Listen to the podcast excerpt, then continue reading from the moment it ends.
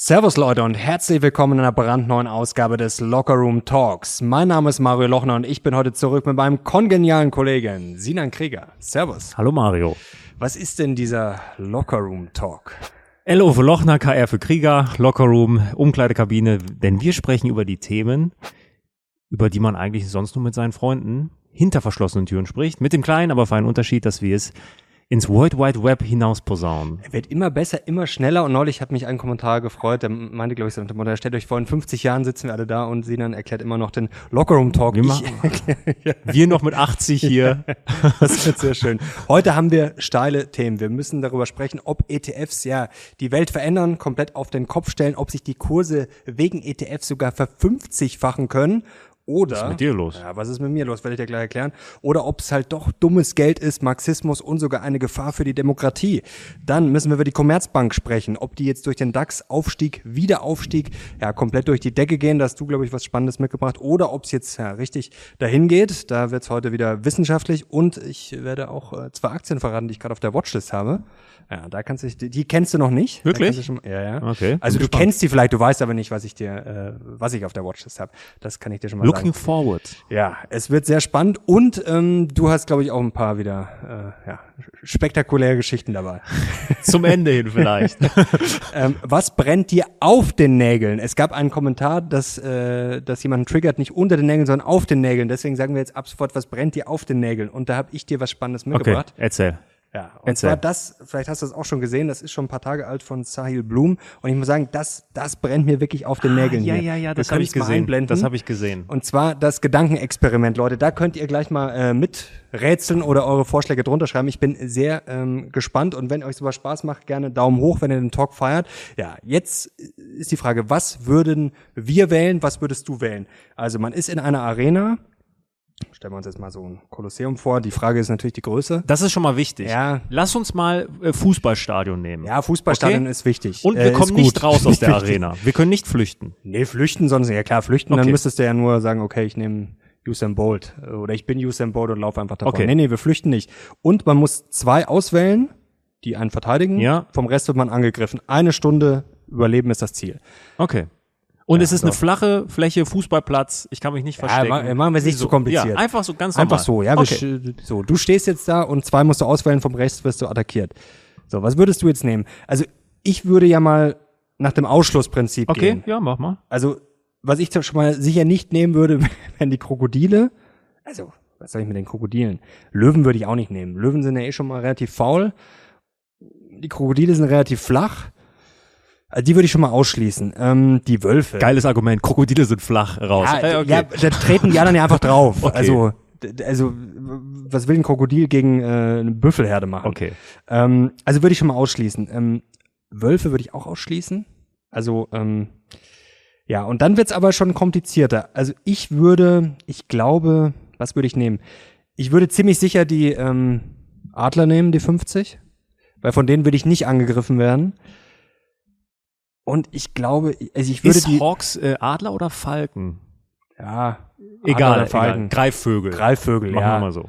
Ähm, Falken. Ja, Falken. stimmt, Falken. Ist eigentlich, ja, Fal nicht, nicht, nicht Adler, ich, sorry, äh, Falken, ja. Also auf jeden Fall Greifvögel, Falken. Okay. Hawks sind Falken, klar. Hawkisch sind ja keine Adler, sondern Falken.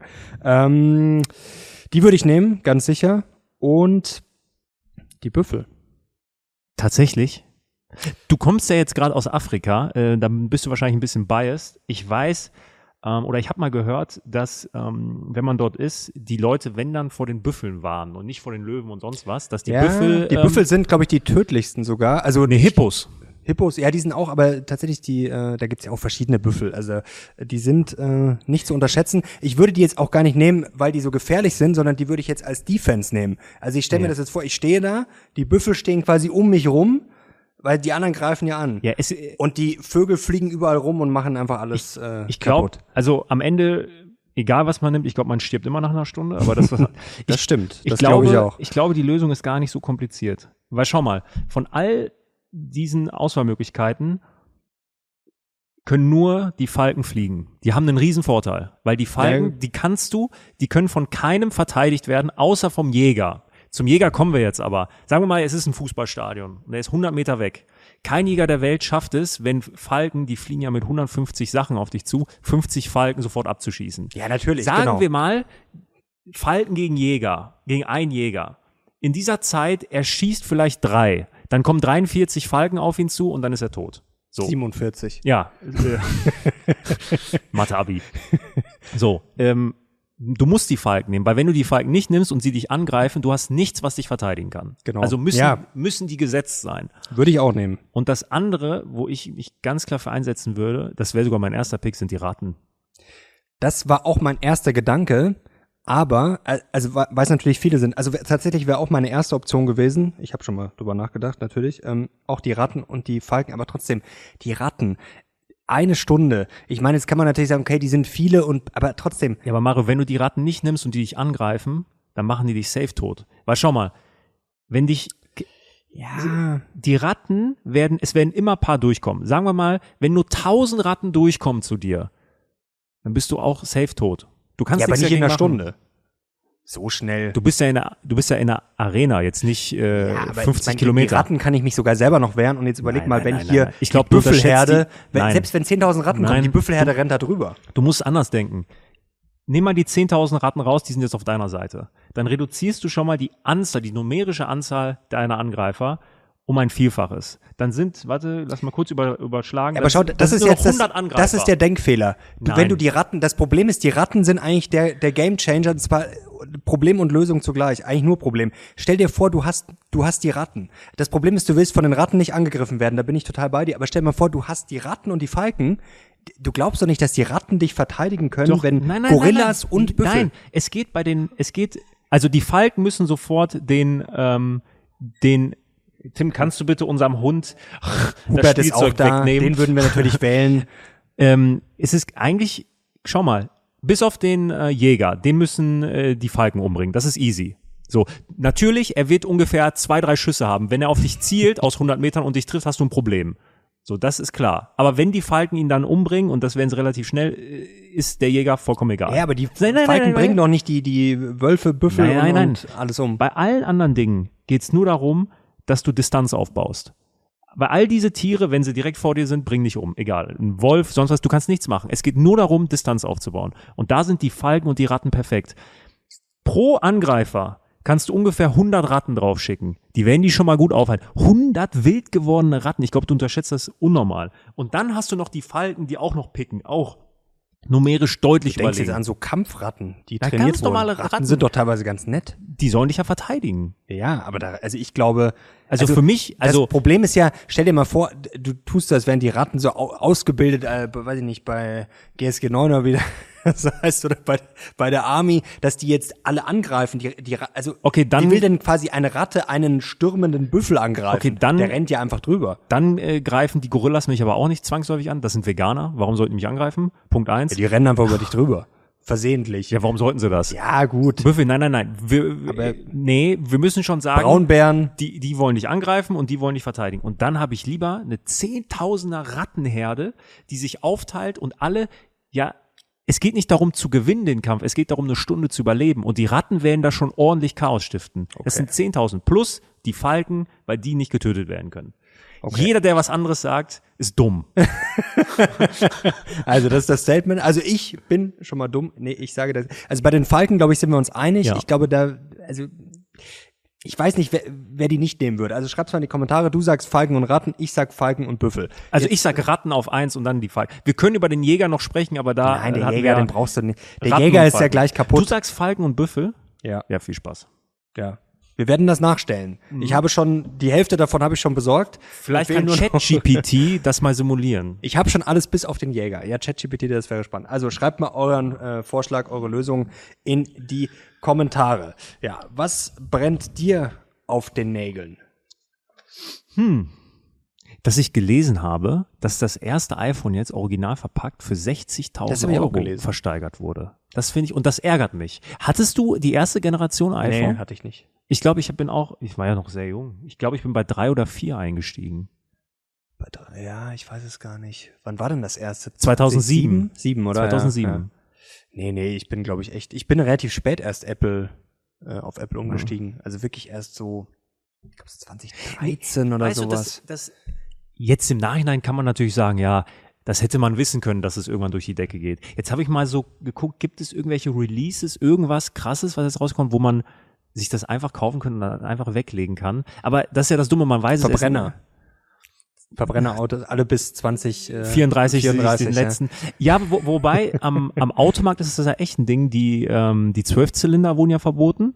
Und jetzt alle so diese letzten Hypercars mit äh, zwölf Zylindern, so Lamborghini Aventador ist, glaube ich, der letzte bei denen. Also die sind nochmal äh, im Preis richtig durch die Decke gegangen, eben weil du keinen Zwölfzylinder mehr neu kaufen kannst, glaube also ich. ich kenne mich mit Autos gar nicht ja. aus. Also nee, bist aber du völlig an der falschen Baustelle. Außer mit Tesla natürlich. Nee, da kenne ich mich ja auch nicht aus. Ähm, ja, das Tesla-Video, das hat hohe Wellen geschlagen. Wir haben vor kurzem mal hier äh, sagen äh, nicht im Lockerroom-Talk gesprochen, sondern wirklich mal privat. Äh, machen wir ganz selten. Eigentlich sprechen wir nur hier, immer vor der Kamera.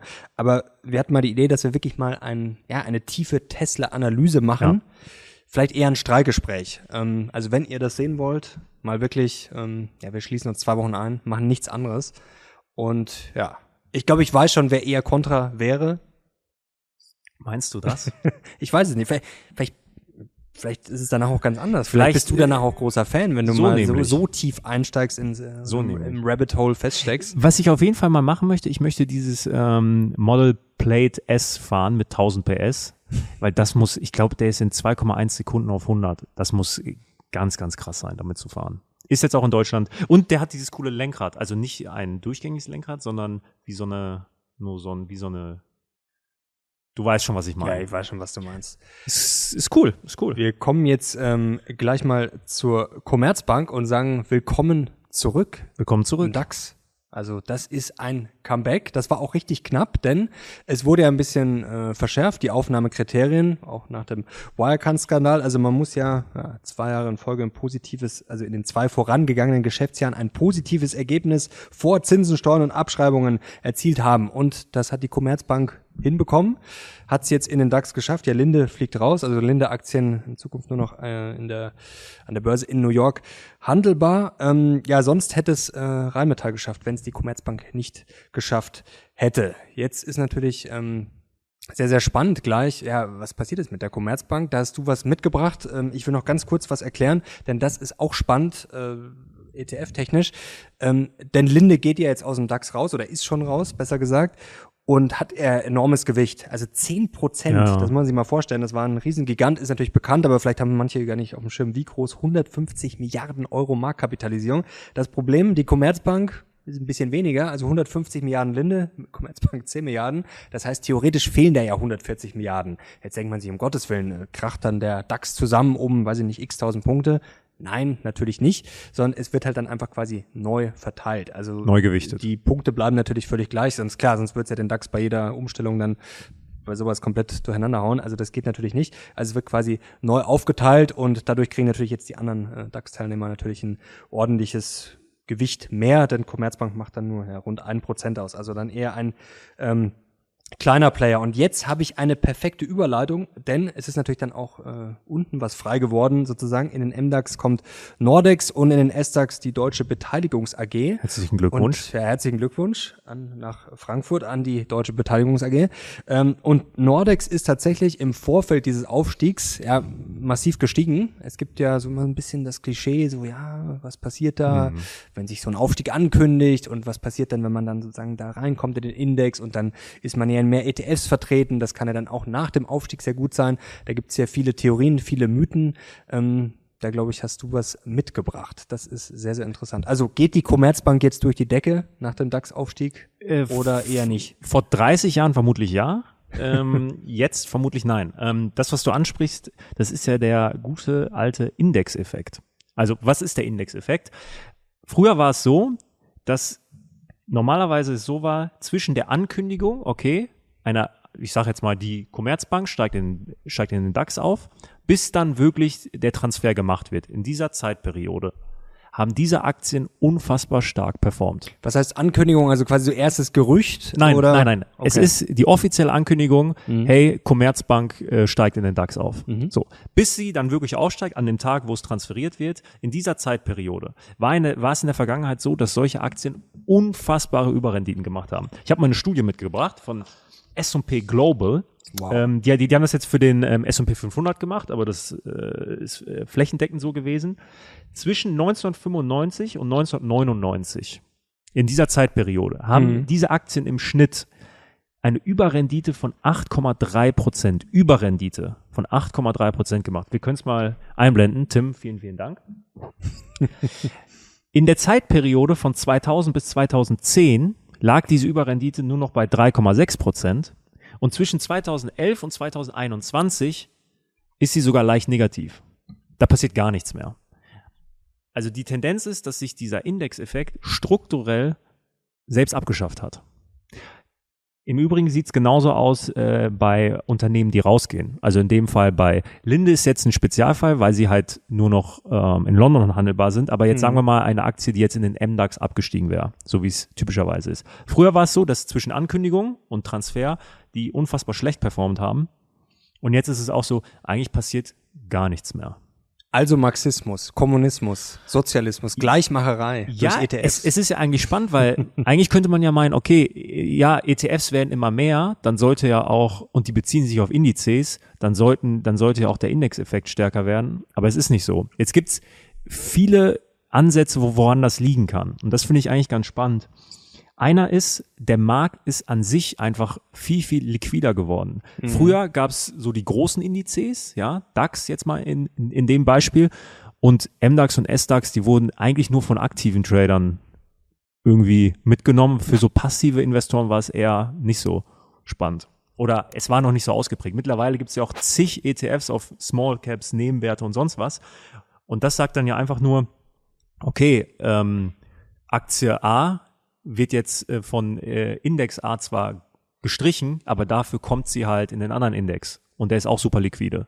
So, und damit gleicht sich das schon mal ähm, aus. Und der andere Ansatz, den finde ich auch spannend, ist, die Wechsel sind mittlerweile, weil der Markt effizienter ist, mehr Informationen im Markt sind, sind besser vorauszusehen. Früher war das wirklich noch eine Überraschung. Mhm. Mittlerweile, ja, die Kriterien sind klar, ja, in Informationsflut wie sonst was. Äh, und die Leute, die sich darauf spezialisiert haben, die traden eigentlich schon auf Verdacht die Aktien vor der Ankündigung. Dein Hund belästigt mich gerade. Obi. Aber ich freue mich ja. Lass ihn einfach. Belästigt. dass die ähm, Experten schon vor der Ankündigung diese Aktien traden und mhm. dass sich das dann einfach verläuft.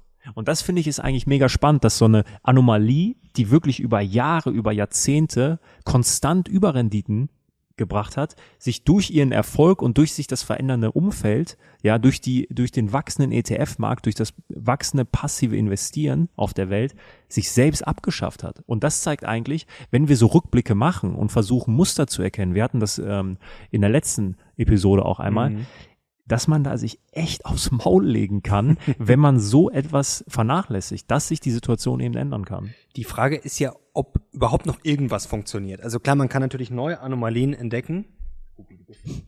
Welcher Mann? Er ist heute unermüdlich, aber ein ja, aber ihr kennt ihn ja schon, oder? Wir können ihn nahe, nahe als Bestrafung wirst du wieder in die Kamera gehalten.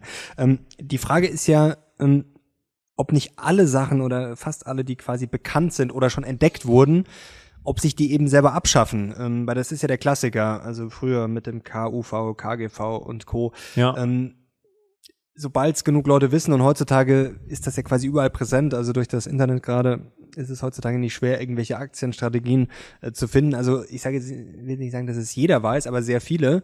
Und dann funktioniert es halt immer schlechter. Und die Frage ist eigentlich quasi, ob alle Strategien, die quasi heute bekannt ja, sind, ja. ob die eigentlich hinfällig sind. Ja, wenn der Markt, das spricht dann ja dafür, dass der Markt immer effizienter wird. Und dann gibt es keine Möglichkeit mehr oder es wird immer schwieriger, Überrenditen zu erzielen. Man muss halt was Neues schaffen. Wir müssen uns einfach was Neues ausdenken. Wir müssen uns die Mario Lochner Superstrategie ausdenken. Nein, aber ich finde es spannend. Also ähm, Leute, übrigens, ich werde euch das gesamte Studienmaterial, das sind drei, vier Studien, äh, die werden wir euch verlinken. Ist wirklich spannend. Ähm, und ich finde, es ist ein super Beispiel für genau das, was du sagst. Wenn etwas bekannt ist, tendiert es dazu, sich selbst abzuschaffen. Und in diesem konkreten Beispiel halt gibt es auch Lösungsansätze oder Erklärungsansätze, wieso das der Fall ist. Jetzt ist natürlich die entscheidende Frage, schafft sich sowas ab, was logisch und wahrscheinlich ist, weil es einfach bekannt ist, oder hängt es auch an den ETFs. Also die Frage wird ja oft gestellt, was können die ETFs alles verzerren? Also natürlich haben ETFs sehr viele Vorteile, ähm, haben glaube ich, auch schon öfter darüber gesprochen, brauchen wir jetzt nicht weiter erläutern. Auf der anderen Seite gibt es ja auch viele Kritiker, die vor den Nachteilen waren, da können wir gleich drüber sprechen.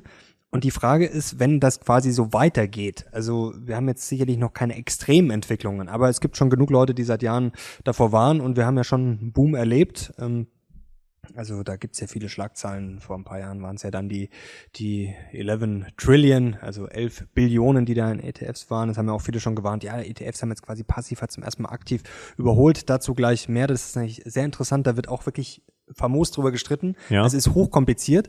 Ähm, das ist jetzt die Frage. Also werden ETFs vielleicht dafür sorgen, ja, dass in Zukunft die ganze Finanzmarktwelt anders sein wird. Wir haben ja vor kurzem drüber gesprochen. Mhm. Ist dieses Mal alles anders?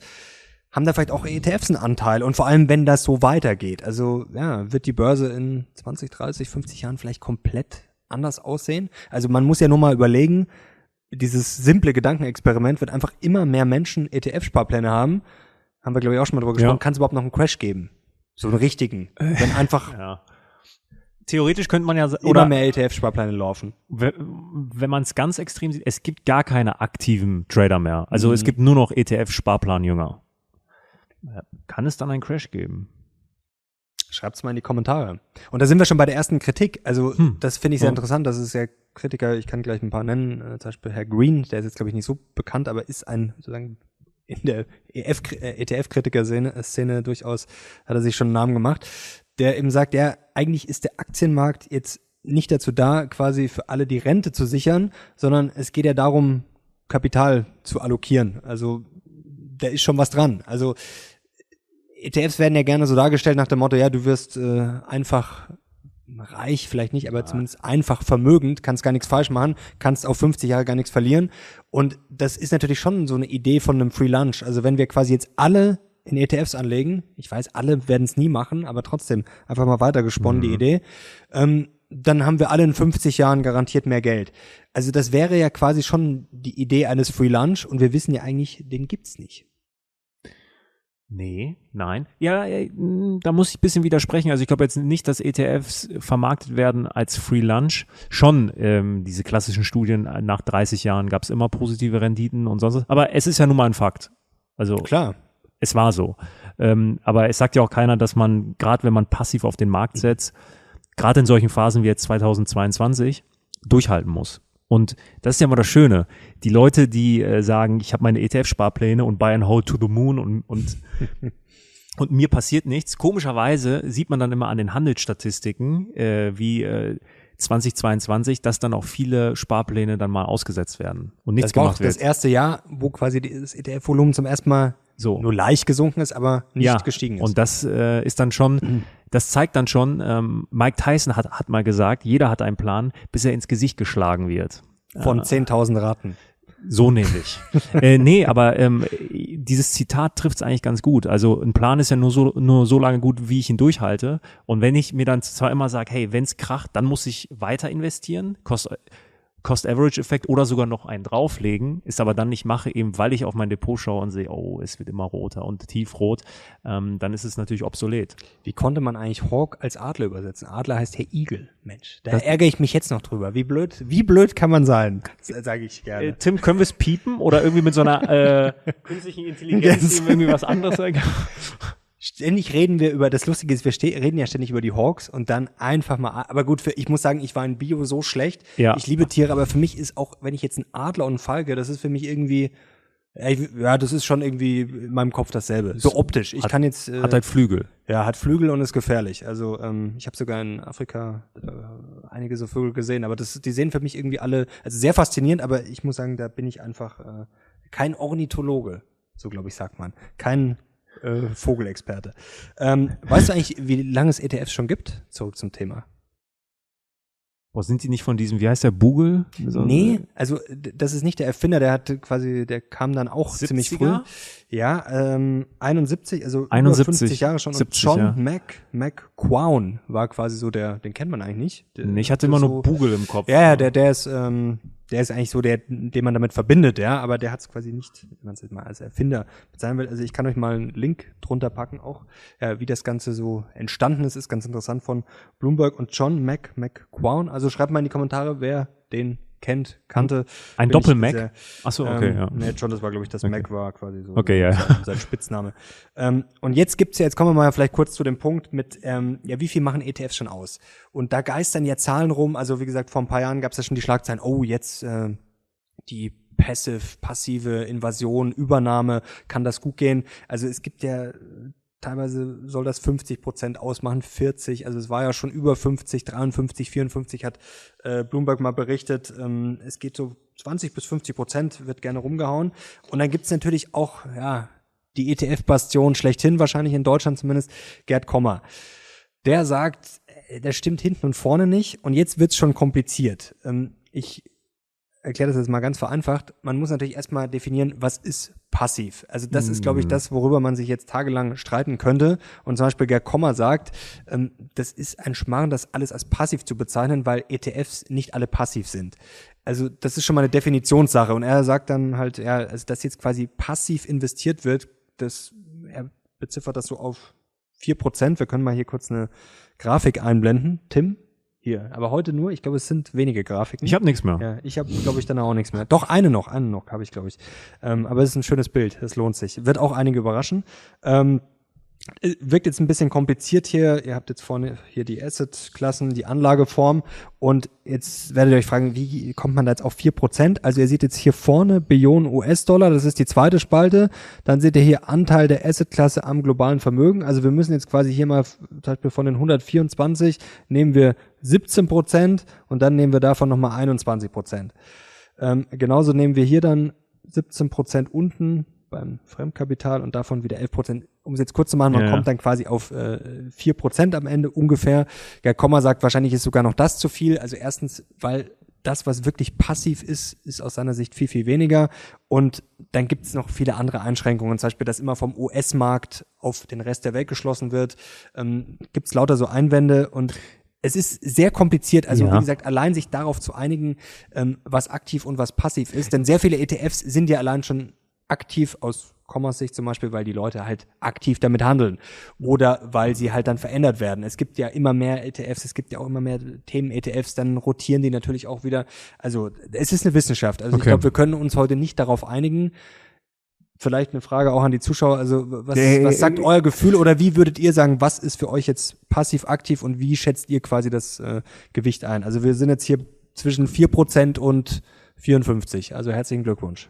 Ja, ich, ich meine, das ist super schwer. Ich meine, was hat es mit passivem Investieren zu tun, wenn ich mir so einen Smart Beta Nischen ETF nehme, wo nur 30 Unternehmen drin sind und ich trade den alle zwei Wochen? Eher nicht so viel, ne? So, und äh, ich glaube, daher kommt dann auch die, diese große Spannbreite.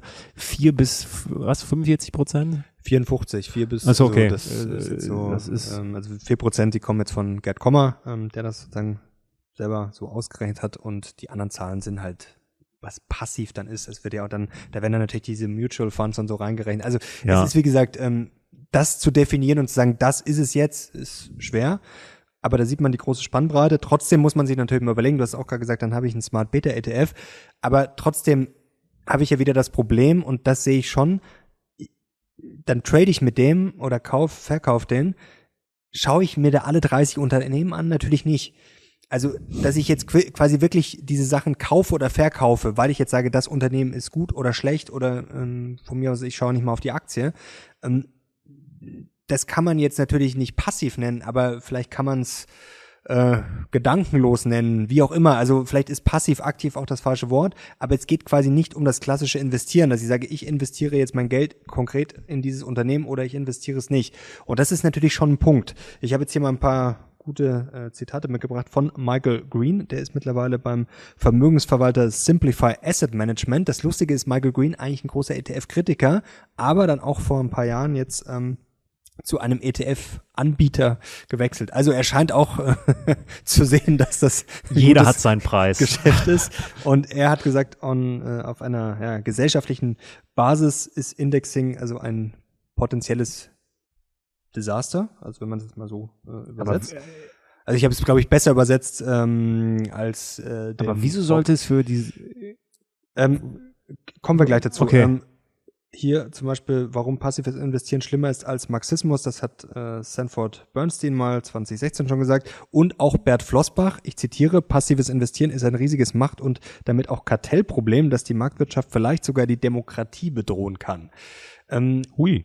ja, das ist auch eine sportliche These. Also ich fände es ja mal interessant, äh, Streikgespräch.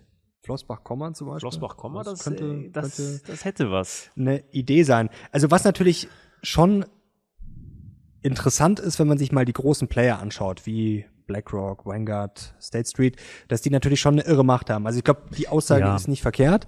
Jetzt auch eine Frage, kann man dann nicht einfach Aktien von BlackRock oder auch MSCI, natürlich profitiert ja auch vom ETF-Boom, ist vielleicht auch was für die Watchlist. Also MSCI habe ich schon lange, ist natürlich auch äh, schon ein paar Ja. Leuten vor ein paar äh, Jahren aufgefallen, deswegen zwischendurch natürlich auch sehr gut gelaufen. Also, dass die äh, Indexmaker und äh, auch so die, die ganz, ganz äh, großen Dickschiffe wie BlackRock natürlich ähm, durch, das, ähm, durch den ETF oder durch den passiven Boom eine unfassbare Macht haben, ist ja klar. Ich meine, ähm, jeder kennt das Beispiel mit Tesla und dem äh, ESG-Index. Das ist ja jetzt natürlich dann noch eine neue Dimension. Also ähm, ESG ist dann, kann natürlich dann auch ein super Ve Vehikel werden, um politische Entscheidungen durchzudrücken bei den Indexanbietern. Denn gehen wir mal das Gedankenexperiment durch. Was würde passieren, wenn, M- wenn MSCI jetzt sagt, Ä- Apple, Apple im MSCI World, ne, passt uns nicht. Fliegt einfach raus. So, jetzt gerade wäre es komplett hirnrissig ähm, und niemand würde das akzeptieren. Aber wenn nachher oder wenn irgendwann es dazu kommen sollte, dass alle, dass alle ETFs irgendwie ESG-konform sein müssen, dann gäbe es natürlich da ähm, immer Argumente zu sagen, nee, Aktie XY, das passt nicht, raus damit. Und dann wird das, dann wird es ein Problem für unsere Demokratie. Ja, das stimmt. Genau, also das sind, glaube ich, schon so Sachen, die auch Green ähm, kritisiert, was ich vorher schon gesagt habe. Also erstens ist ja der Finanzmarkt nicht dazu da, zu sagen, okay, der marschiert jetzt einfach nach oben. Es interessiert gar nicht, was jetzt in der Wirtschaft, in der Realität passiert. Aber Ähm, ich, Und wie du es gerade beschrieben hast, ähm, es gibt natürlich schon gewisse Einflussnahmen. Also ich habe dann vielleicht nicht mehr den klassischen Markt. Das ist aber dann auch der Punkt, ähm, wenn es Einflussmaßnahmen gibt, dann sinkt auch die Attraktivität von ETFs massivst und dann würden sie sich auch irgendwie selbst abschaffen. Also da ist dann so eine Selbstregulierung des Markts, denke ich. Deshalb sehe ich da das Risikopotenzial echt begrenzt. Also ich glaube nicht, dass das passieren wird. Ich weiß, das ist die Angst von vielen, jetzt gerade auch mit ESG, aber Würdest du in den ETF investieren, wo du weißt, die greifen da ständig ein? Ich glaube nicht. Ich auch nicht. So. Und dann haben wir eigentlich schon die Antwort, warum sie es dann vermutlich auch nicht machen werden. Herr Green hat aber noch eine steile These. Okay. Er ist durchaus kritisch, aber trotzdem sagt er, wenn man das quasi weiterdenkt, also solange das funktioniert, kann man sich das vorstellen, quasi, ich habe ein Auto ohne Bremsen, solange ich quasi nach oben fahre, kann das absurde Auswüchse an. Er sagt, er spricht sogar von einer Verfünfzigfachung. Ich zitiere mal, es ist so, als würde man versuchen, den Leuten zu erklären, dass die Bremsen bei einem bergauffahrenden Auto kaputt sind. Solange die Straße nach oben führt, ist alles in Ordnung, aber wenn der Berg erklommen ist und es tal talwärts geht, wird die Sache ziemlich beängstigend. Also, dass quasi die ETFs das alles immer verstärken, dass auch sozusagen Was verstärken? Also dass eben die Unternehmen, die dann auch schon groß sind, dass Ja. die dann halt noch größer werden. Also dass ich halt quasi dann ja die großen Player, was wir auch tatsächlich in den letzten Jahren gesehen haben. Die Frage ist natürlich, inwieweit hatten die ETFs jetzt äh, Einfluss darauf? Äh, kann man das überhaupt jetzt äh, beziffern? Also sie haben sicherlich auch einen Einfluss drauf gehabt und dass das quasi das immer aufbläht und das äh, haben ja auch viele Experten, zum Beispiel auch Jens Erd hat da davor gewarnt, wenn es halt da mal quasi in die Gegenrichtung geht, wenn ich das Momentum nach unten kriege, dann kann natürlich gerade durch die ETFs das dann sozusagen nach unten verstärkt werden.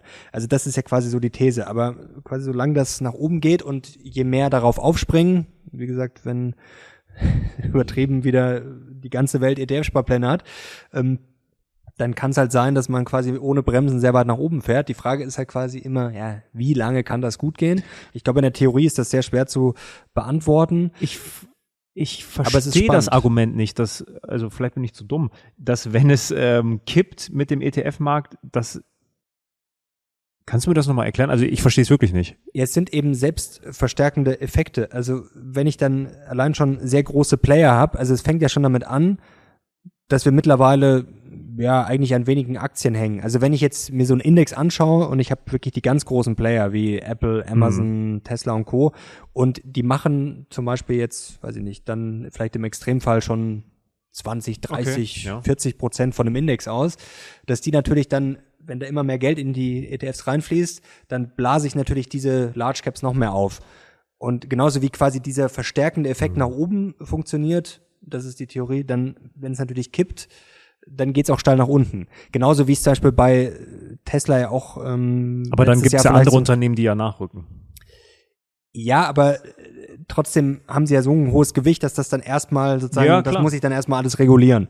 Ähm, da habe ich mit Gerkomma auch schon mal drüber gesprochen, also das haben wir, glaube ich, auch schon mal in einem Video gehabt. Das natürlich, das ist jetzt nicht so, dass das alles zerstört, aber trotzdem, wenn jetzt ein Unternehmen natürlich sehr hohes Gewicht hat, hm. zum Beispiel Apple, kommt ja das Nokia-Beispiel zum Beispiel, äh, das wird jetzt bei Apple theoretisch vielleicht auch irgendwann mal passieren oder bei einem anderen Unternehmen.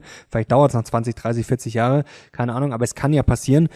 Gut, erstens natürlich passiert das ja nicht über Nacht. Also Apple verliert ja jetzt nicht über Nacht äh, wahrscheinlich, weiß ich nicht, äh, 50 Prozent seiner Marktkapitalisierung. Aber natürlich, wenn jetzt so ein Riesenplayer quasi sehr schnell sehr hm. viel abbauen würde, dann haut das natürlich erstmal durch. Natürlich ja. ist das lang, eher eine kurzfristige Betrachtung als jetzt eine langfristige, aber trotzdem kann das natürlich dann schon so verstärkende Effekte haben. Definitiv. Die, die Frage ist ja immer, wie kann man es besser machen? Jetzt, jetzt, das jetzt, jetzt gibt's das ja, ist schwierig. Jetzt gibt's ja passiv, also ähm, oder erstmal aktiv gemanagte Fonds. Du kennst das Beispiel auf 20 Jahressicht schlägt keiner den Markt. So, also vielleicht sind Indizes dumm, ja, aber alle anderen sind dümmer. So. Dumm würde ich nicht sagen, aber. Nee, ja, ja. Ich meine, der, der Punkt ist ja schon richtig, zu sagen, ähm, wenn es nach Marktkapitalisierung gewichtet ist, da hast du natürlich dann irgendwann ein Klumpenrisiko. So, okay. Aber wieso schlagen dann Fondsmanager langfristig den Markt nicht? Punkt eins. Dann könnte man ja sagen, okay, vielleicht gibt's auf der passiven Seite bessere Möglichkeiten. Da gibt's ja die Equal Weight. Das wollte ich auch gerade sagen. Also man kann natürlich auch zum Beispiel, die auch teilweise ganz gut laufen. Also ja, die teilweise ganz gut laufen, aber gut, das ist noch relativ jung alles, aber da kann man schon deutlich sehen, also jetzt so viel deutlich besser laufen die nicht, denn was gehört auch zur Wahrheit dazu, wenn du jetzt 500 Aktien hast im S&P 500, dann sind die kleineren tendenziell auch riskanter. Die haben ein höheres Ausfallrisiko und das wirkt sich dann natürlich dann auch ähm, auf den Equal Weight Index deutlich stärker aus. Also Equal Weight, quasi jede, jede Aktie ist gleich Gleichgewicht. Jeder genau. hat dann quasi ein Fünfhundertstel mhm. und nicht wie ähm, Apple irgendwie fünf Prozent oder sechs, I don't know. Oder noch Schon, mehr. Ja, so. ja ich glaube mehr nicht, aber so ja. paar Prozent halt. So. Ja, also genau. alles hat seine Vor- und Nachteile. Stand jetzt ist es nun mal so, dass die marktkapitalisierten äh, oder nach, Marktkapital nach Marktkapitalisierung gewichteten Indizes nun mal State of the Art sind. Und was mich bei dieser Kritik immer nicht wundert, aber ich kann es ja verstehen, dass dann Leute, die natürlich ein Interesse haben, weil sie Fonds oder sonst was haben, ähm, das kritisieren und auch zu Recht und es gibt Punkte. Aber Stand nun mal ist, dass das die dominierende Macht gerade am Markt ist und auch wenn Indizes dumm sind, ich glaube, es ist viel, viel dümmer, gegen den Markt zu wetten. Und deshalb ähm, glaube ich jetzt nicht, dass wir da äh, in naher Zukunft ähm, ein böses Erwachen haben. Bei aller Kritik, die auch natürlich ähm, gegen ETFs berechtigt ist. Genau, also ich glaube, den Markt zu schlagen mm, ist sehr, sehr schwer. Also natürlich kann man es trotzdem versuchen und es gibt ja, glaube ich, auch Strategien. Wie gesagt, man kann ja auf ETFs oder auf den Markt verstärkt setzen und kann ja versuchen, dann ja durch gezieltes High Risk dann vielleicht da seine Überrendite reinzuholen. Die Frage ist, wie gesagt, um das Thema jetzt vielleicht abzuschließen, ähm, sind ETFs der Markt. Also das ist ja quasi das, was, glaube ich, die Kritiker sagen, dass es quasi kein Markt mehr ist, sondern dass die ETFs diesen Markt verzerren.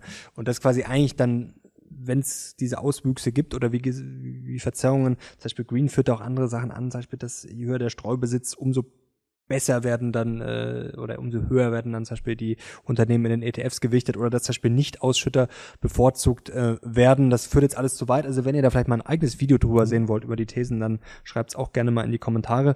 Also das ist dann eben die Frage, ob das dann halt quasi, ob es den Markt unmarktiger macht durch diese mhm. ganzen. Das ist quasi, glaube ich, auch so das ja, Kernargument und das, ich kann es auf jeden Fall verstehen. Die Frage ist natürlich, ob diese Ängste vielleicht überzogen sind. Und wie gesagt, die Frage ist natürlich, ist jetzt die Gefahr schon da? Also ich glaube, jetzt ist es noch nicht so, dass man sagen muss, um Gottes Willen. Natürlich, wenn man das weiterdenkt auf, weiß ich nicht, 20, 30, 50 Jahre, dann würde ich sagen, ja, das kann schon zu massiven Verzerrungen führen. I don't know. Weil es Ich ist ja, wie gesagt, oft das Argument, weil we- wenn das Argument ist, ja, das macht nur noch, macht nur wenig aus, das ist ja richtig, aber das entkräftet ja quasi die Kritik nicht. Nein, Das ist ja, wenn, nein, wenn aber genauso wenn ich sage, ja, du, du, du, du Ich- schlägst mich, ja. aber du schlägst ja so leicht, dass es mir nicht wehtut. ich, ich, ich sehe aber dieses Bedrohungspotenzial nicht so. Also Bedrohungspotenzial sehe ich jetzt auch äh, akut nicht, um Gottes Willen, aber ich verstehe die, ich verstehe die Ja. Bedenken. Also ich kann es nachvollziehen und ich, man muss aber auch sagen, wie gesagt, es ist, glaube ich, alles sehr schwer zu quantifizieren und es fängt ja einfach schon bei den, ja, bei den Definitionen an. Ja. Ähm, Also aktiv, Fakt- passiv, sehr kompliziert. Also Fakt ist, ich glaube, da sind wir uns einig, die Macht, die die Indexanbieter haben, die ist unglaublich und die steigt natürlich auch. Also muss man die eigentlich kaufen? Musst du die eigentlich kaufen oder der Sozialist wird sagen, in ihrer Macht beschneiden? äh, eins von beiden. Ähm, das auf jeden Fall. Und das andere ist, dazu möchte ich noch kurz was sagen, ähm, weil du hast dann natürlich die andere Riege, ich sage jetzt mal die ETF-Jünger, ja, die sagen, ach, ihr seid alle dumm, äh, langfristig schlagt ihr mich nicht und äh, ich bin eh der Coolste. Ihr, weil ihr den Markt nicht schlagen könnt. Da vielleicht noch mal ganz kurz, deshalb machen wir das ja auch. Ich finde es ganz, ganz schlimm, wenn man das Thema Geldanlage immer nur auf die Rendite reduziert. Denn das klingt jetzt sehr hochtrabend, aber wir alle sind ja auch immer noch Menschen und wir haben ein Leben. Und wir alle haben so etwas wie einen Schlaf, der ruhig sein soll. Oder ähm, und jeder von uns hat ein anderes Level an Risikobereitschaft. Und wenn für mich als Anleger jetzt es wichtig ist, dass ich immer auf das Geld zugreifen kann und dass ich mir keine Sorgen machen möchte, dann ist es auch vollkommen in Ordnung, wenn ich sage, hey, vielleicht spare ich hier mal ein, zwei Prozent Rendite ein, aber senkt dafür mein Risiko dramatisch, so dass mein äh, Risk-Reward-Ratio, also mein Risiko-Rendite-Verhältnis deutlich besser ist. Und das wird oft vergessen. Und deswegen finde ich, dass alle Vermögensverwalter, Fondsanbieter und sonst was eine absolute Daseinsberechtigung haben und auch viele einen tollen Job machen. Wenn ich sage, hey, ich bin jetzt vermögend und ich habe nicht 30, 40 Jahre Anlagehorizont, sondern vielleicht nur Klar. fünf und, äh, und drei. Alter ist ja auch ganz wichtig. So, klar. vielleicht möchte ich mir ein Haus äh, bauen, vielleicht auch nicht, vielleicht bin ich komplett äh, ein Psychopath und sage risikovoll, okay. Aber ähm, es gibt nun mal viele Faktoren, die da eine Rolle spielen und zu sagen, ach, langfristig bin ich eh der Coolste, ähm, das finde ich immer ein bisschen schwer. Sehr gutes Statement. Weißt du, was mir gerade einfällt, was ich als neues Finanz finanzielles Ziel habe? Und zwar mir ein Weingut in Südafrika zu kaufen. Da sind nämlich einige for sale. Ich war auch auf dem Weingut von Richard Branson. Okay. Der hat das, glaube ich, 2014 gekauft. Hast du auch den Wein probiert? Ja, sehr gut, sehr gut. Also die Frage ist, war davor auch schon so gut? Ich kann mir durchaus vorstellen, dass Richard Branson als ja äh, ambitionierter Mensch Ja. äh, da vielleicht Hat auch nochmal optimiert. optimiert hat. Man hat es auch gemerkt, also vielleicht, ich interpretiere das jetzt einfach mal so, aber man hat es gemerkt, finde ich, dass da ein Unternehmer, ein Erfolgreicher dahinter Ja. steckt, bei der Käse- und Wurstplatte. Die war nämlich hochpreisiger und es war deutlich weniger drauf. Marketing Genie. Also da wurde vielleicht optimiert. Ähm, Ja. ja. Man hat gesagt, ja, macht mal ein bisschen weniger, ein bisschen schöner anrichten. Ähm, und ach, das kann man ja auch vielleicht ein bisschen teurer machen. Weingut in Südafrika klingt äh, vielversprechend. Ja, wunderschön, da Weine super. Also wirklich, also das ist wirklich, da fahren wir hin. Machen wir eine Weintour. Da gibt's so eine Weintram. Das wäre das Richtige für dich. Eine Weintram. Eine Weintram, das ist quasi so, das sieht richtig cool aus, so, du kannst dir vorstellen, wie so einen alten, ja, wie so einen alten Güterzug im Western, so old, oldschool, aber richtig schön. Und da geht's, glaube ich, schon in der Früh um neun los. Also wir haben jetzt um zehn angefangen. Und dann fährst du quasi mit, mit dieser Tram, fährst du dann hin und her, also wie so auf so einem Zug, wie im Wilden Westen, so von der Optik, und fährst da quasi zu den Weingütern. Und dann kannst du ab 10 Uhr Vormittag äh, dir schön so brennen holen und schönen Wein trinken. Also es war auch äh, hier dem Onkel schon zu viel. Ja, Aber okay. es war trotzdem gut. Ja, wenn es dich aus den Latschen gehauen hat, dann bin ich Ich aus um den äh, Latschen gehauen, aber das muss ich sagen, das ist dann schon körperlich anstrengend. Okay, also ja, vormittags, also vor vormittags Wein trinken, das ist auch schon echt. ja, dann kannst du mich nach 45 Minuten abmelden. Ja, nee, das ist nicht so, dass man da besoffen wird, aber es ist eher so, finde ich, es ist halt dann schon irgendwie so ein bisschen viel. aber trotzdem wunderschön, Wein sehr gut und wie gesagt, neues Ziel. Also neben Bauernhof in der bayerischen Prärie, jetzt äh, das als nächstes muss äh, Kriegen wir hin. äh, Weingut her. Ähm, Irgendwas wollte ich noch sagen. Ich habe noch spannende Sachen. Wir haben uns überlegt, eine neue Kategorie Schlaumeier. Ein bisschen Schlaumeierei war ja heute schon dabei. Also ich glaube, wir wollen das noch mehr hier optimieren, dass wir euch wirklich so möglichst viel Content konkret, also natürlich wollen wir das Talking-Gespräch halt immer so viel äh, Wissen hier und auch so ein paar Anekdoten, die man dann vielleicht am Stammtisch weiter erzählen kann oder in der Weintram beim äh, Weintasting, ähm, dass wir euch da so viel mitgeben. Und da kommt gleich was Interessantes, nämlich zum Thema E-Auto. Das glaube ich, also ich, mir war das auch nicht so bewusst, wie lange es das schon gibt. Ich, Ich hoffe, hab- da wird sich gleich aus der Latschen hauen. Hau mal raus. Soll ich, oder sollen wir erst äh, Watchlist, zwei Aktien, ganz kurz. Ja, ja, okay, okay. Und zwar John Deere ist so eine Aktie, die habe ich schon lange auf der Watchlist und das ist auch so ein Fall, wo ich mir wirklich eigentlich täglich in den Hintern beißen könnte. Das Problem ist, sie ist jetzt mal wieder zu teuer. Das war sie vor zwei Jahren auch Vielleicht schon. ganz kurz, was machen die? äh, Landmaschinen. Also das ist tatsächlich mir auch in Südafrika wieder aufgefallen. Das, das ist jedes Mal, wenn ich im Ausland bin, ob in den USA, überall, du siehst eigentlich immer diese Traktoren, diese Klassiker. Ja. Aber die machen jetzt nicht nur die Traktoren, sondern die sind natürlich auch technologisch sehr interessant unterwegs. Aus ESG-Gesichtspunkt, die haben nämlich zum Beispiel eine Technologie entwickelt, ja, wo du nämlich den äh, Fertilizer, also den äh, Düngereinsatz, um 50 bis 90 Prozent reduzieren kannst. Das ist natürlich genial. Also gerade Landwirtschaft wird natürlich in Zukunft, äh, glaube ich, noch wichtiger, vor allem das zu optimieren, auch, ja, wie gesagt, unter Nachhaltigkeits-ESG-Gesichtspunkten. das sollte auch ähm, natürlich die Margen verbessern. Also die wachsen wie blöd. Die Aktie Hm. ist, die hat sich seit dem äh, Corona-Tief so fast vervierfacht. Das Hui. ist irre. Und trotzdem, die haben immer noch eine Bewertung, die ist, äh, also KGV von 11. Also das ist, ich, also ich kaufe sie jetzt nicht einfach nur, die kann nach einem Vervierfacher zu kaufen, das, das, aber jetzt ist mir das Problem, jetzt wartest du, bis sie fällt und im Zweifel fällt sie halt nicht. Also das ist aber die erste Aktie, also ich hoffe, also das sind so Aktien, wo man sich denkt, bitte nochmal ein Crash. Das ist die Hm. erste, die ich kaufe. Ja, ähm, Das ist, es ist eigentlich total irrational, wenn du jetzt wartest, weil Ja, das ist halt immer die Frage. Das ist immer der Trade-off. Steige ich jetzt quasi mal ein? Also gehe ich in Tranchen mal rein und sage, okay, ich steige jetzt einfach ein, auch wenn ich damit rechne, das ist erstmal schlecht. hast du was Aber- Vergleichbares äh, wie äh, John Deere in deinem Portfolio schon? Hast du so Landmaschinen? Nee, gar nicht. Ja, ja, schau. Zumindest fällt mir gerade, es sind ja auch schon einige Aktien, mir fällt aber jetzt gerade nichts, äh, nee. Also, Rein da. Ja. Also, vielleicht mal eine erste kleine Position, dass man sagt, okay, wenn ich mit, am Ende will ich so und so viel drin haben, dass ich sage, okay, ich nehme von dem, sagen wir, 10.000 Euro, nehme ich vielleicht mal 10% und fange einfach mal an, da bin ich einfach mal drin. Ja. Und dann hoffe ich sogar, dass es fällt, dann kaufe ich nach. Also, ja, schreib's da in die Kommentare, soll ich anfangen oder soll ich warten? Also, viel werde ich nicht investieren, weil, wie gesagt, Weil du arm bist. ja, weil ich arm bin. Ich bin nicht so reich wie du. Ich kann mir auch keine Gesichtsmasken. ähm, ich wollte dir fast schon die Schlafmaske von Turkish Airlines hier als Spaß mitbringen, die, äh, die, die man da kriegt, wenn man fliegt. Ach, Airline, das muss ich auch gleich noch am Ende erzählen. Das ist auch eine gute Geschichte. Da sieht man mal teilweise Wahnsinn, was auf dieser Welt alles passiert. Äh, und Trimble habe ich noch ähm, auf der Watchlist. Die machen Satellitentechnik. Also das, glaube ich, könnte auch sehr interessant sein. Die ist jetzt, äh, die hatte ich schon mal auf der Watchlist. Trimble? sie- Trimble, ja. Also es geht quasi, ich erkläre es mal ganz einfach, um ähm, darum GPS-Technik, Satellitentechnik, also um quasi Sachen aus der echten Welt zu digitalisieren. Sag mal, du hast jetzt eine Brücke oder wir hätten auch dich. Wir können jetzt quasi dich hier einscannen und dann haben wir dich quasi digital. Da können wir sagen, okay, wir haben jetzt ein optimales Bauteil von dir. Irgendwie, du hast jetzt irgendwie eine Wampe bekommen, die muss jetzt irgendwie weg. Genauso kann ich das natürlich bei einer Brücke machen. Da kann ich jetzt sagen, okay, wir haben ein optimales Modell und haben jetzt quasi die Brücke hier, wie sie ist, und dann kann ich sagen, okay, da müssen wir optimieren.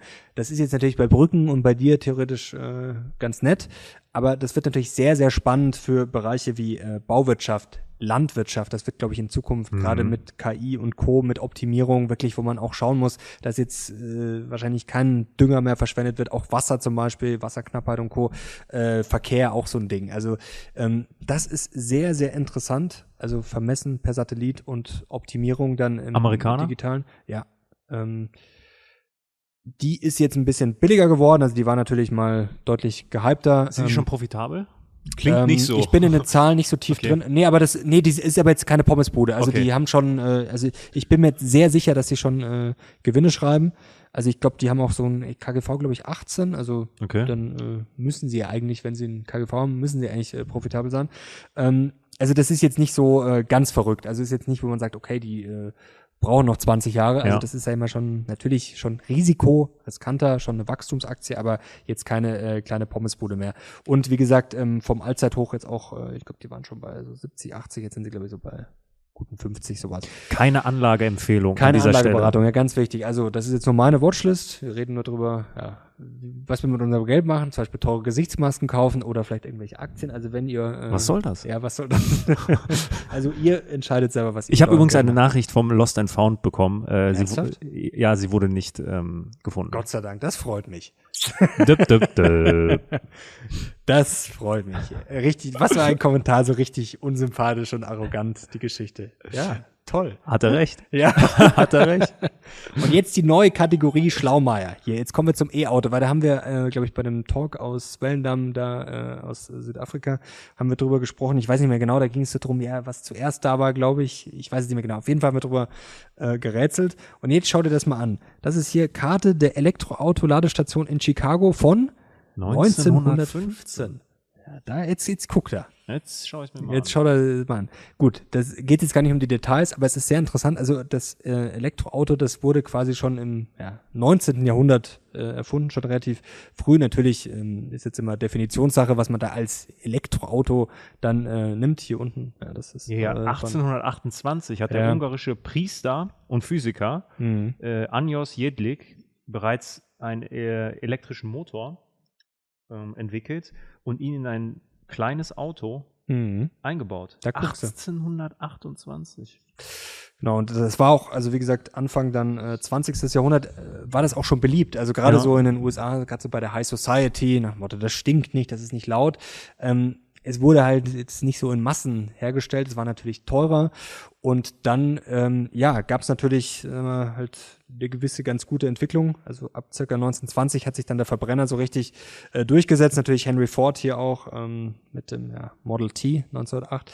Und klar, die Ölindustrie wird natürlich auch äh, bisschen mitgemischt haben. Die wie sie heute natürlich sich wahrscheinlich auch im Zweifel nicht so freuen übers äh, E-Auto, aber sehr interessant. Also ähm, ja, hätte schon viel früher äh, passieren können, aber damals wäre es wahrscheinlich ein bisschen schwierig gewesen. Nächstes Mal bringe ich dann was mit. Nächstes Mal, ja. Also, aber toll, oder? Nein, äh, das, ich hätte, ich war es nicht Mercedes, die in den 70ern schon ein Wasserstoffauto hatten? Ja, ja. Das glaub, hatte ich mal gehört. Äh, Oder das ich wurde dann auch genau irgendwie das aber das, verworfen? das ähm, kommt mir auch sehr bekannt vor. Ja. Ja. Aber 1915 in Chicago ein äh, Netz. Ich meine, das Lustige ist ja, dass äh, das Thema Infrastruktur, E-Ladestation ist ja jetzt noch äh, Ja, super on vogue und äh, dass die damals schon Pläne hatten, cool. Ne? Ja, das ist äh, also äh, faszinierend. Ich habe noch was für dich. KI, heute was Spannendes. Ich weiß nicht, ob du das schon gesehen hast. Ähm, einfach mal googeln. David Getter, ähm, AI Eminem. Hast du das Video gesehen? Jetzt Nein. hier jemand. Erst Hubi ist, jetzt ist Hubi brav. Also Hubert ist Sinans Hund, wer es heute zum äh, äh, erstmal äh, sieht, dass er, der ist ja nicht immer dabei. Nee. Also eigentlich muss den jetzt immer mitnehmen. Wir halten ihn gleich nochmal in die Kamera, das machen Okay. wir. Ähm, also David Getter, Eminem AI googeln, dann äh, müsste man das Video Was kommt finden. dann? Ähm, da kommt ein Sound von, äh, also David Getter Konzert, äh, da kommt da quasi äh, Eminem Stimme, er sagt glaube ich, this is the, the future of Rave Sound, also die Eminem Stimme quasi, oder es klingt danach und dann kommt halt ein Rave du, du, du, du, du, und es klingt eigentlich wirklich ganz gut und jetzt denkt man sich, wow, ja, toll. Es ist alles nicht echt. Also die Eminem-Stimme ist nicht echt. David Getter erklärt das in dem Video auch danach. Also er hat das quasi mit so einem Stimmenimitator gemacht. Er hat gemeint, das war eigentlich nur so als Spaß. Und er meint, es kam aber dann super an. Also quasi, es hat alles die KI gemacht. Also quasi die Eminem-Stimme reproduziert, gefaked, wie auch immer, es ist nicht der echte, den Text und dann quasi auch den Sound. Also, und das klingt leider ziemlich gut. Ähm, Du merkst, ich bin super begeistert. ja. Aber also ich, ja, guck's dir mal an, also Mach wirklich äh, faszinierend. Ähm, ich will jetzt gar nicht sagen, dass ich das toll finde oder, oder unterstütze oder wie auch immer. Ich bin da völlig neutral, aber es ist faszinierend. Also äh, und das Video ist ga- ganz kurz, das ist so eine Minute, ist auch gut gemacht. Er erklärt es dann auch ganz witzig. Also ähm, ja, wirklich. Äh, Wirklich spannend. DocuSign, das wollte ich beim letzten Mal schon sagen. Also der, der Burggraben besteht in der Rechtssicherheit. Das haben wir, glaube ich, beim ersten Mal nicht so wirklich rausgearbeitet. Aber trotzdem frage ich mich, warum die anderen die Rechtssicherheit nicht bieten können, wie Apple oder Co. Dazu habe ich eine, Story, die wusstest du gar nicht. Ah, pass auf. Wir brauchen, äh, das sage ich dir jetzt als dein Geschäftspartner, einen Auszug aus dem Transparenzregister. Hatten wir doch schon mal, oder nicht? Ja, du musst dich da ja, also Wie oft denn noch? ja, ich weiß nicht, woran das liegt. Wir sind ja an etwas dran, das kann man ja sagen. So. Ja. Und dazu brauchen wir einen äh, Auszug aus dem Transparenzregister von unserem eigenen Unternehmen, der Lockerroom GmbH. Kaufen wir ein Weingut? Vielleicht. Ich wollte dich überraschen. Nein, aber so, ähm, wurde mir gesagt, okay. Dann habe ich versucht, das im Transparenzregister, wo wir registriert sind, anzufragen. Dann musste ich mich erstmal dadurch äh, wursteln, ähm, was denn meine Rolle ist, weil da stand nichts mit Geschäftsführer, Gesellschafter, gar nichts. So, da musste ich erstmal anrufen, ja, Person der Öffentlichkeit oder sonst was.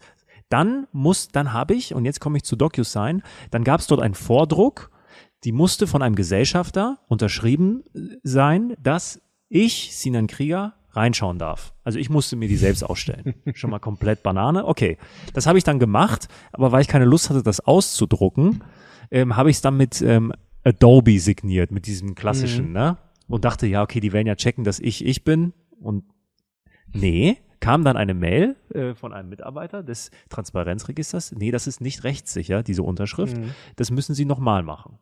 So, und dann habe ich weil ich DocuSign nicht habe, ähm, und ich auch bezweifle, dass ein, äh, doch vielleicht wird's äh, akzeptiert, ähm, habe ich es dann ausgedruckt, händisch unterschrieben und jetzt ähm, haben wir den äh, Transparenzregisterauszug, den können wir uns jetzt kaufen, weil wir müssen ihn noch kaufen für 1,96 oder so. Das auch noch. Ja, wir müssen Aber zahlen. das ist zumindest günstig. Ja, aber klar, Rechtssicherheit, das verstehe ich, klar, aber Ja. trotzdem, ich frage mich dann, warum, das muss man ja auch hinkriegen. Also das, äh, also wenn man will oder wie auch immer. Also das ist die Frage. Ich bin kein Jurist, aber also an alle Juristen, an euch, wie leicht kann man das quasi, wenn ich jetzt Apple oder Amazon oder Google oder sonst was bin, wie leicht kann ich quasi so eine Rechtssicherheit herstellen? Das wäre mal interessant. Schreibt's gerne mal in die Adobe kriegt es scheinbar nicht hin. Was irgendwie schade Oder ist. will es vielleicht auch nicht. Ja, aber das ist ja die Frage. Ist es ein Wollen oder Können? Ja, das ist ja die entscheidende das Frage. finde ich irgendwie komisch, weil sie haben ja mit ihrem PDF-Reader, also das ist ja die Plattform, wo ich alle PDFs Mhm. öffne, dann wäre es ja, sie haben die Funktion, aber scheinbar jetzt vom Transparenzregister wurde es nicht akzeptiert. Ja, das ist schwach. Das ist sehr Adobe schwach habe ich im Depot, vielleicht sollte ich das Das ist sehr schwach für Adobe. Oder ich habe die, ich habe es mal wieder falsch gemacht. Aber sie, ja, wahrscheinlich. Aber sie machen jetzt äh, verstärkt Werbung bei The Zone, habe ich gesehen. Bei den Highlights ist jetzt immer Adobe-Werbung. Also seit äh, wenigen Tagen. Also sie scheinen noch Cashflow zu haben auf jeden Fall, auch wenn sie nichts rechtssicher sind. Also hier, das, äh, ich fordere als Anker-Aktionär nachbessern. Einen Netflix-Tipp habe ich noch für dich, beziehungsweise eher eine Frage. Hast du You schon gesehen, die vierte Staffel? Ist das dieser Verrückte, dieser Stalker? Ja, er ist ein Stalker, aber verrückt. Er ist eigentlich ganz sympathisch. Ich habe die erste Staffel habe ich äh, mir mit meiner Freundin angesehen. Mochtest du aber wieder nicht. Äh, doch, ähm, dann hatte ich die ersten zwei Folgen, glaube ich, von der zweiten gesehen, aber dann war wieder so, nee. aber Kann man das nicht gut finden? Also die- ich finde das wirklich. Also die vierte finde ich jetzt, jetzt so. schon die vierte raus? Ja, ich fand, die erste war eigentlich schon die beste, Ja, guck. ich sagen. Ja, schau. Die habe ich gesehen. Was war dann nochmal die zweite? Die zweite war auch gut. Ja, also eigentlich fand ich bisher jede Staffel ganz gut. Wie es halt immer so ist, es wird im Zweifel nicht besser. Aber es war immer noch stabil, auch die dritte und die vierte finde ich jetzt, kann man sich gut angucken. Also macht schon Spaß. Ich finde ihn super.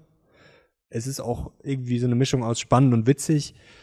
Ähm, ja, aber kann man sich schon gut angucken. Also es ist auf jeden Fall für mich eins der Highlights bei Netflix, weil so viel.